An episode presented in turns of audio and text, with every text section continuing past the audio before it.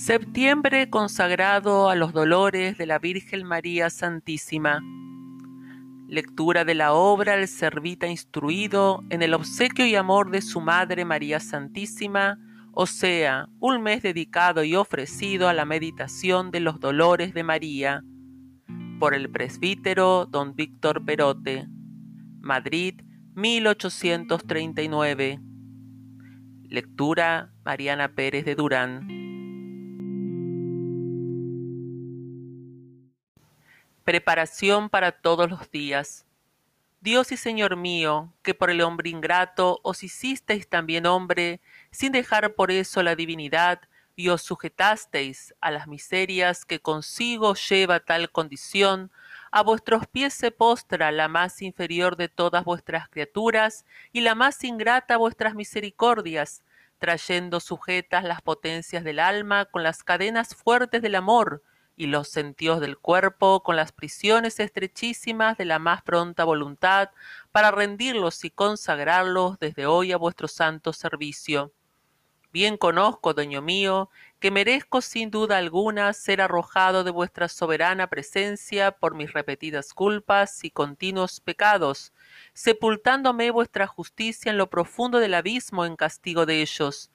Mas la rectitud de mi intención y el noble objeto que me coloca ante vos en este afortunado momento, estoy seguro, mi buen Dios, Dios de mi alma, suavizará el rigor de vuestra indignación y me hará digno de llamaros sin rubor Padre de misericordia.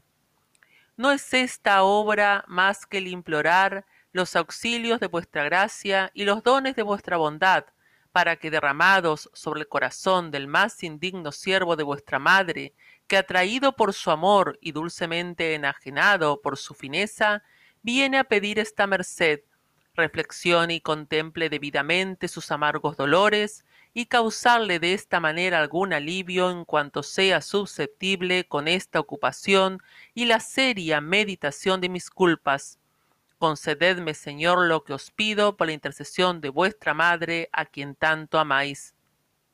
Y vos, purísima Virgen y afligidísima Reina mía, interponed vuestra mediación para que vuestro siervo consiga lo que pide. Yo, amantísima Madre de mi corazón, lo tengo por seguro de vuestra clemencia, porque sé que, que todo el que os venera alcanzará lo que suplica, y aunque esté en la tribulación, se librará de ella. Pues no tenéis corazón para deleitaros en nuestras desgracias, y disfrutáis de tanto poder en el cielo, que tenéis el primado en toda nación y pueblo. Feliz mil veces si acierto conseguir vuestras gracias para emplearme en tan laudable ejercicio. Derramad, Señora, sobre mí vuestras soberanas bendiciones, muévase mi alma a sentimiento en la consideración de vuestros santísimos dolores, inflámese mi voluntad para amaros cada vez más.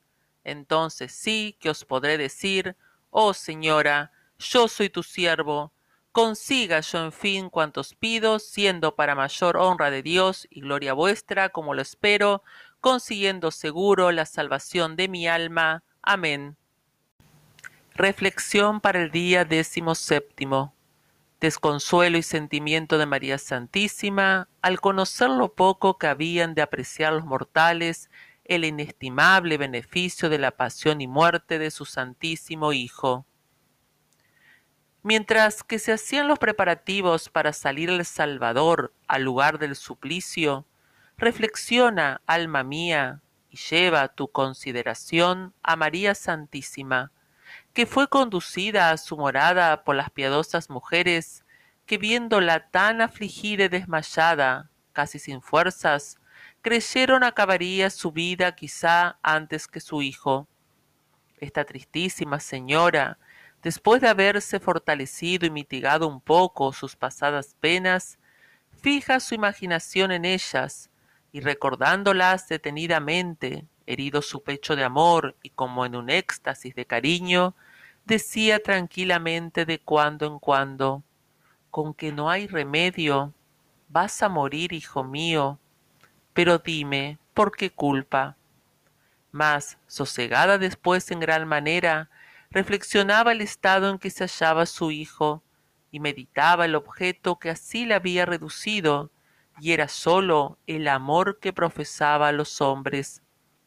Pero en esta consideración descubría otro gravísimo desconsuelo, porque preveía que estos mismos por quienes tanto sufría e iba a sufrir, después por seguir el torrente de sus pasiones y por satisfacer en un todo sus apetitos, habían de menospreciar tanta fineza con su desordenada conducta. ¿Qué lágrimas derramaría esta Virgen prudentísima?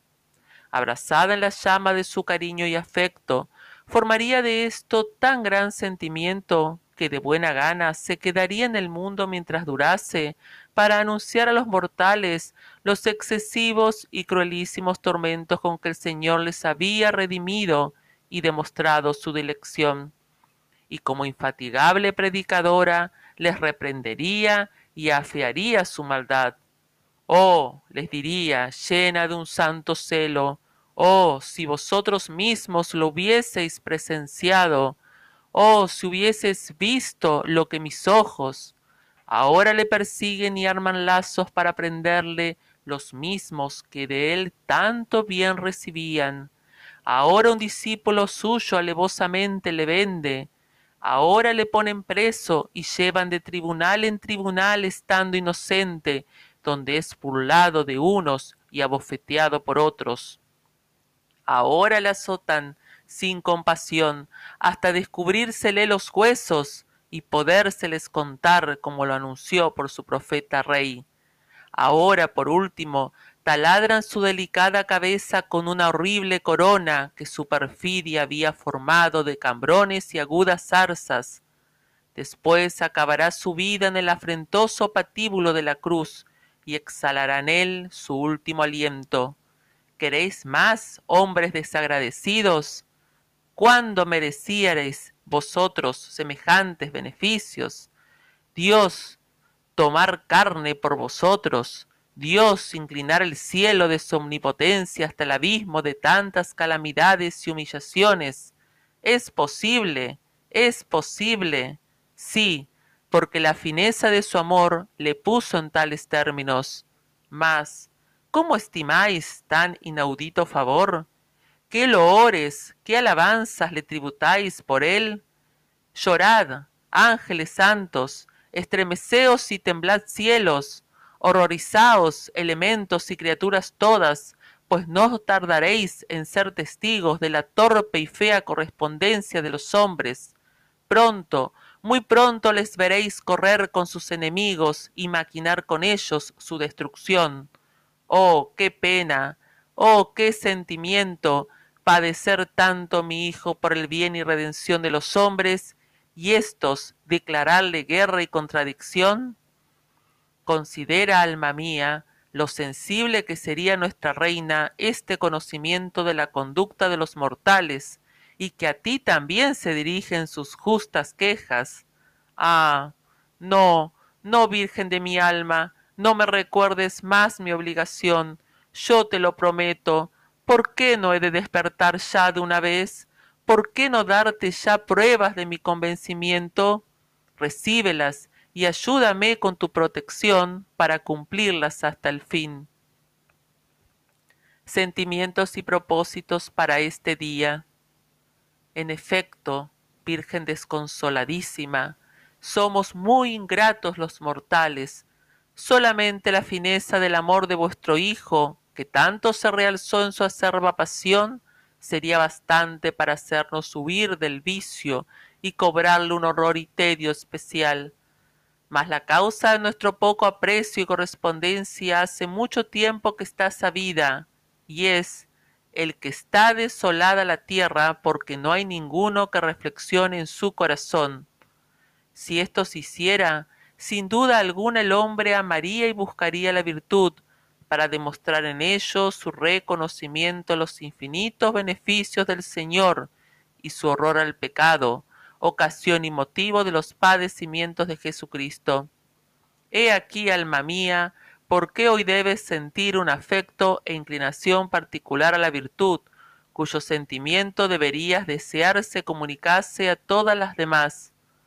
No sé, dice el venerable padre Fray Luis de Granada, qué linaje de excusa pueden alegar los hombres para dejar de seguir la virtud, pues tantas razones se presentan en favor de ella. Y a la verdad, que son tantas, que cada vez ofrecen al hombre mil motivos de confusión, porque ¿qué necesidad tenía Dios de crearle si tan Dios, tan eterno, tan poderoso y magnífico era, aunque no lo hubiera creado? Quiso el Señor usar de este rasgo de su omnipotencia y misericordia, y después de sacarla a ver la luz y disfrutar de las cosas que para él había creado, lo extendió mucho más en conservarle la vida y hacer producir y fructificar a todas las criaturas cuanto para ello fuere necesario. Pero, ¿Y qué del beneficio tan grande de habernos hecho nacer en el seno del, cristianismo y en el gremio de la católica iglesia? ¿Cuántos infelices que acaso hubieran correspondido mejor que nosotros han quedado sentados en las tinieblas y sombra de la muerte y no fueron como nosotros llamados? Sobre todo, alma mía, sobre todo, ¿con qué le pagarás el inmenso beneficio de tu redención? De aquella redención que fue obra de su sangre, de sus tormentos, de su pasión y de su muerte? Oh, qué incentivo tan grande es este para que te animes a la virtud. Además, ¿no estás viendo tú misma el gozo y alegría de los que la siguen y la conservan? ¿Cuál hayas a Abraham, a Isaac, a Jacob, a Judith, a, Tobías, a Mardoqueo, con otros muchos del Antiguo Testamento, y con los apóstoles, discípulos, mártires y confesores del Nuevo, aunque fueron tentados, perseguidos, angustiados, calumniados y malquistos de la fortuna? ¡Qué bondad! ¡Qué fe! ¡Qué caridad! ¡Qué confianza! ¡Qué paz y tranquilidad!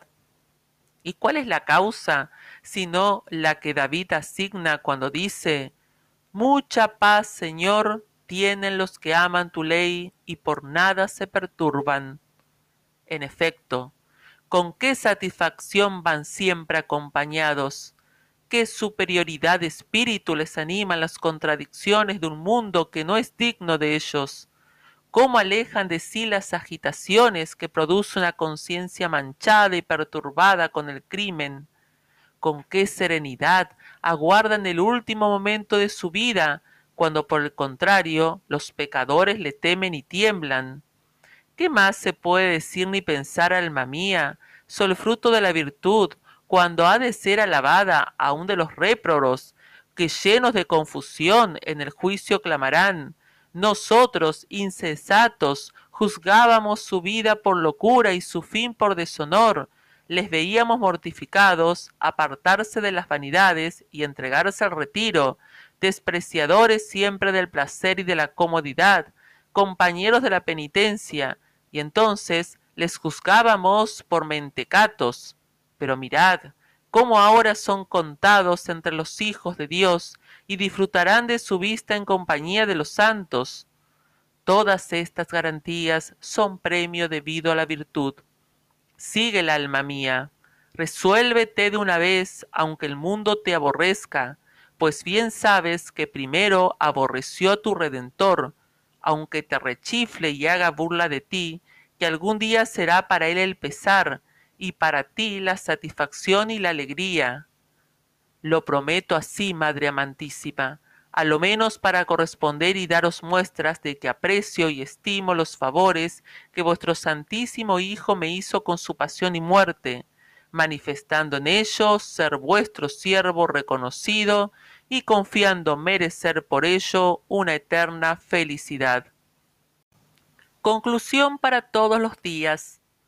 ¿Por qué, oh Dios mío, no he de daros las más humildes gracias, cuando en esta breve consideración os habéis dignado comunicar a mi alma los importantísimos conocimientos de unas verdades que tan olvidadas y menospreciadas tenía por mi abandono y necedad? ¿Por qué no he de concluir este saludable ejercicio rindiéndoos las más profundas alabanzas, cuando en él siento haberse encendido en mi corazón la llama del amor divino, que tan amortiguada estaba por un necio desvarío y por una fatal corrupción de mi entendimiento?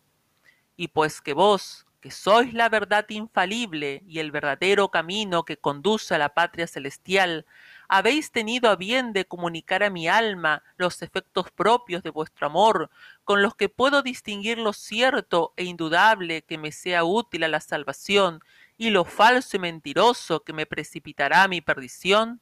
Por tanto, Señor, quiero aprovecharme desde este momento de tan divinas instrucciones para caminar con libertad y seguridad entre tantos estorbos y peligros como me presenta este mundo miserable, y de este modo llegar más pronto a unirme con vos. Consígalo así, Virgen Santísima, para vivir compadeciéndome de vuestros dolores y aflicciones, y cumpliendo la promesa que os hice de ser siervo vuestro esta sea mi ocupación, estos mis develos y cuidados en este valle de lágrimas, porque así después disfrute en la celestial Jerusalén de vuestra compañía, en unión de tantos fieles servitas que recibieron ya el premio de vuestros servicios, reinando a vuestro lado por los siglos de los siglos. Amén.